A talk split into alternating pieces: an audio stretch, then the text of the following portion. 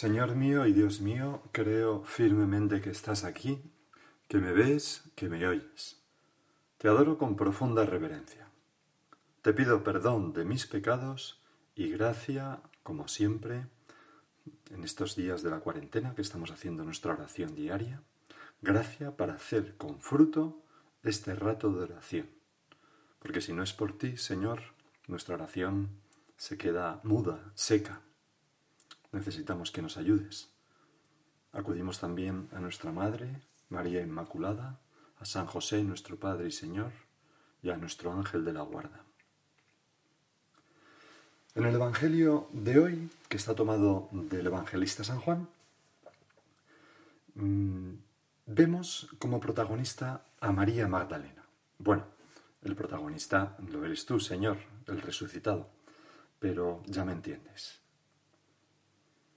Dice un poeta que en cuanto apareció la estrella matutina, María Magdalena, María de Cleofás, Juana y Salomé recogieron todos los bálsamos de Jerusalén, todos los perfumes del mundo iban en sus ánforas.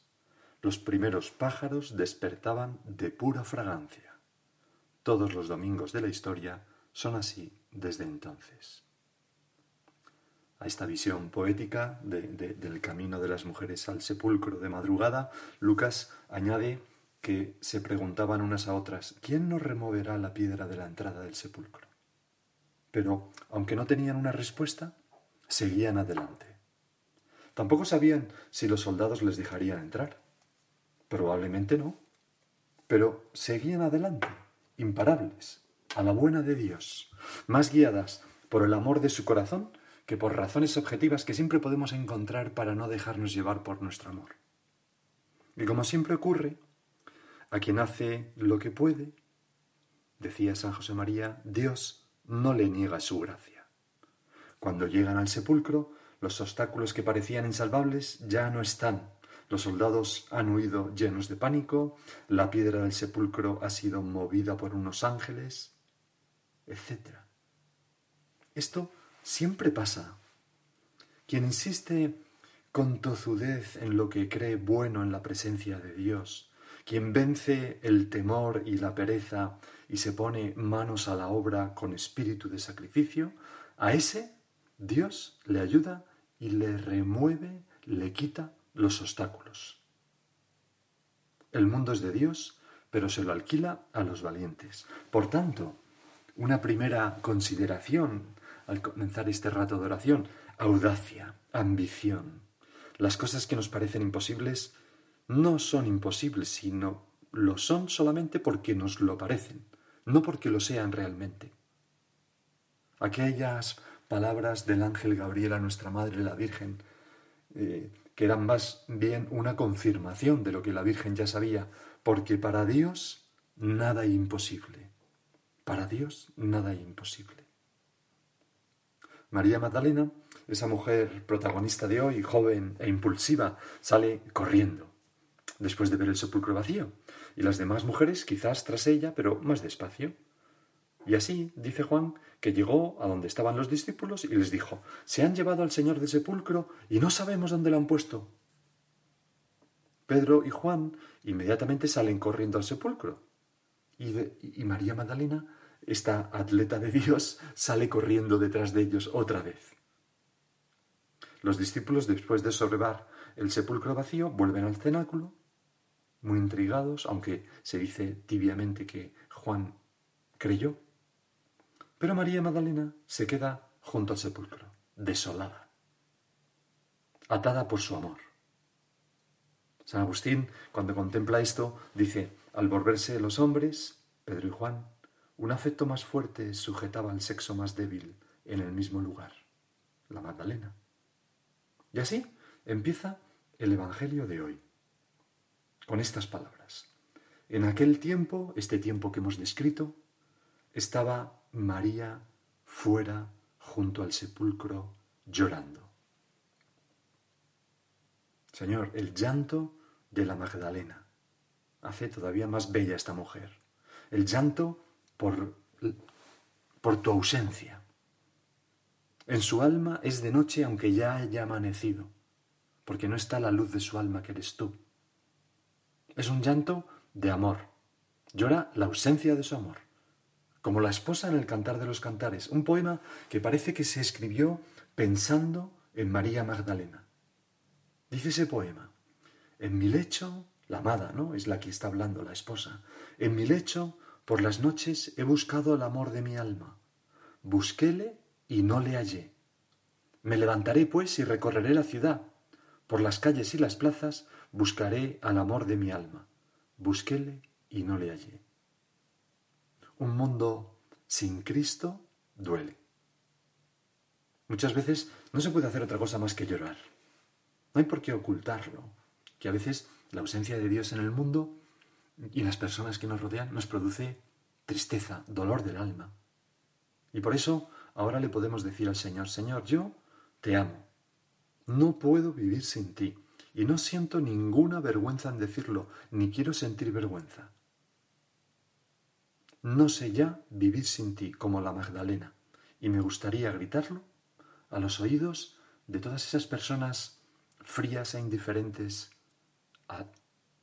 no en general, sino sobre ti, Señor, que tengo alrededor a veces. Sigue diciendo el Evangelio que mientras lloraba se asomó al sepulcro y vio dos ángeles vestidos de blanco, sentados uno a la cabecera y otro a los pies, donde había estado el cuerpo de Jesús. Estos ángeles están custodiando la puerta que se ha abierto en ese muro infranqueable entre la tierra y el cielo, pero que ha sido roto por la resurrección del Señor, y por esa puerta se derrama la claridad infinita de la gloria, llenando esta parte de acá del muro de, de luz. Esa puerta es el sepulcro, ese sepulcro que se conserva en Jerusalén, donde hemos estado. Y ha sido tú, Señor, resucitado, quien la has abierto y permanecerá para siempre abierta, para toda la eternidad, para que podamos pasar por ella hacia la gloria. Y esos ángeles, bañados de luz celestial, se conmueven ante el rostro bañado en lágrimas de María y le preguntan, Mujer, ¿por qué lloras? Que un ángel pueda preguntar, pueda preguntarnos esto, qué maravilla. María está tan absorta en, en, una belleza mayor que tiene en su corazón, mejor dicho, en la ausencia de esa belleza, de la ausencia de Cristo, que cualquier ser creado, hasta un ángel bañado de luz, ha dejado de interesarle. Ciega por el amor, se da el lujazo de confundirlo con algún paseante extraño que hubiera salido a tomar el fresco esa mañana. Y les dice, porque se han llevado a mi Señor y no sé dónde lo han puesto. Ya no se conforma con menos que Cristo, que contigo, Señor. Y a tu lado hasta la belleza de los ángeles palidece. También la esposa del cantar de los cantares, cuando pierde al, al esposo, dice, Los centinelas me encontraron, los que hacen la ronda en la ciudad. ¿Habéis visto al amor de mi alma? les dije. Señor, si yo tuviera un amor así como el de la Magdalena, qué poca importancia daría a tantas cosas. Qué poco me fijaría en otros bienes que quizás no tengo. El aprecio y la estima de los demás, el dinero, la libertad de movimientos ahora, la seguridad del futuro, incluso la salud, o, incluso una cosa tan buena como mi deseo de no tener defectos. Todo eso no importa nada frente a ti. Si te tengo a ti, ¿qué más me da todo esto? Dame ese amor intenso a ti, Jesús, un amor como el de la Magdalena, y pídeme lo que quieras. Dice el Evangelio que dicho esto, María Magdalena se vuelve y ve a Jesús de pie, pero no sabía que era Jesús. Tu Señor no te puedes resistir, esta mujer se te ha adelantado como, como tu madre en las bodas de Caná, ¿no? Que adelantó tu hora. Ha ido tan temprano eh, que, al sepulcro que no te ha dado tiempo ni a resucitar en paz. y, y ahí estás tú. Jesús le dice, mujer, ¿por qué lloras? ¿A quién buscas? Es una pregunta, la tuya, Señor, que, que espera, que busca una declaración de amor. Como esas personas, ¿quién te gusta más? Mujer, ¿por qué lloras? ¿A quién buscas? ¿Es por mí? ¿Es por mí? Parece que estás diciendo. Y esta mujer te seduce con su respuesta, Señor, si tú te lo has llevado, dime dónde lo has puesto y yo lo recogeré. Esta loca de amor de María Magdalena está dispuesta a cualquier cosa. San José María, cuando contemplaba esta escena, en una meditación del año 1964, decía, María Magdalena llora hecha un mar de lágrimas. Necesita al Maestro.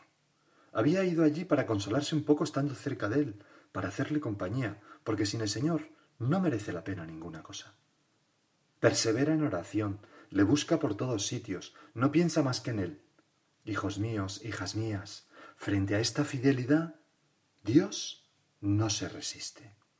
Para que tú y yo saquemos consecuencias, para que aprendamos a amar y a esperar de verdad. Así quiero yo amar y esperar, Señor. Y entonces ya Jesús, dice el Evangelio, le dice, María. María se estremece. Nadie puede pronunciar su, su nombre de esa manera a través de la muerte, sino solamente Jesús. Es un nombre dicho con amor.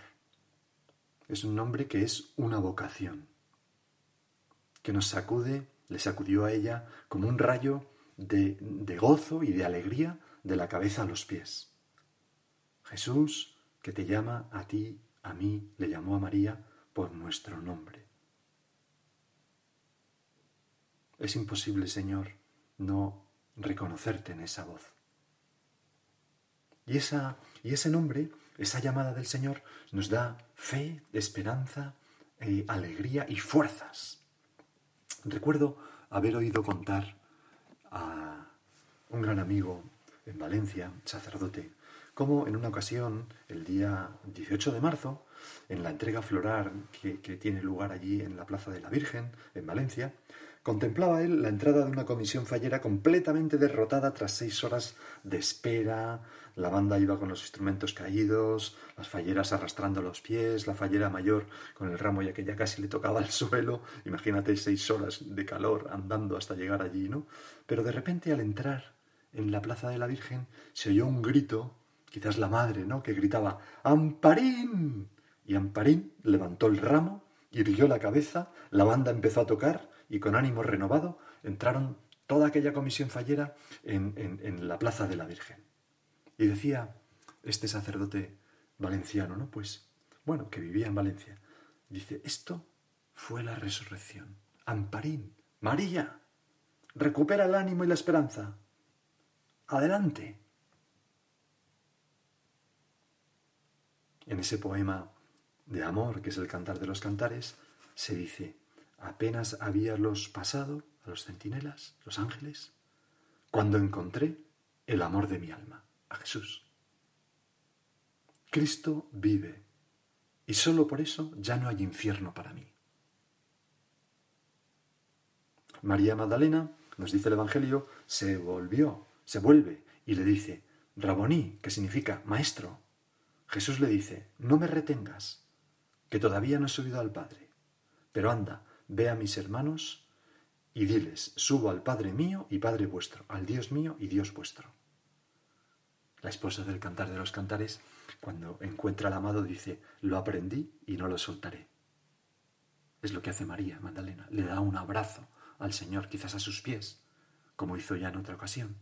Nosotros, Señor, querríamos no soltarte nunca, verte, tenerte siempre con nosotros, pero igual que tú le dices a María Magdalena, suéltame, no me retengas, que tengo que ir al Padre, también no somos siempre capaces de retenerte junto a nosotros en ese abrazo.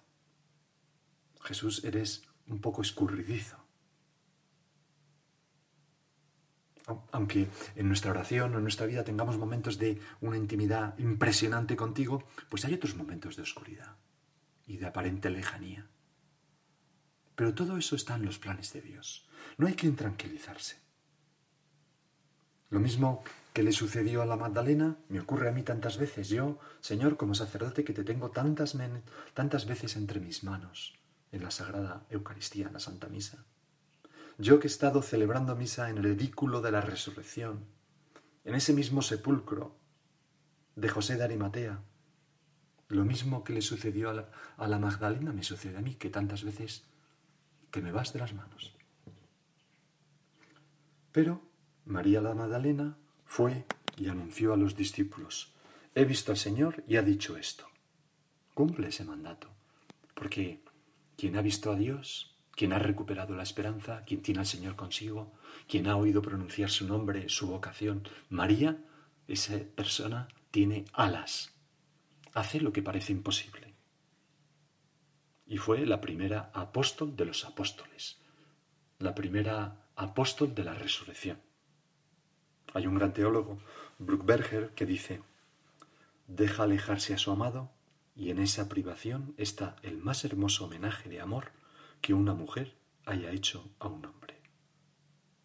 María es para nosotros un ejemplo que da paz.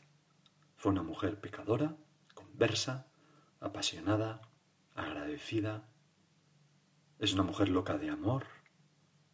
Corre al amanecer a un oscuro, llora la ausencia, se ofrece, se abraza, para amar a ti, para amarte a ti, Señor, para, para, para amar a Dios necesitamos un poco de esta locura, un poco de este arriesgar. Vamos a pedírselo a María Magdalena y, cómo no, a nuestra Madre Santísima, otra loca de amor.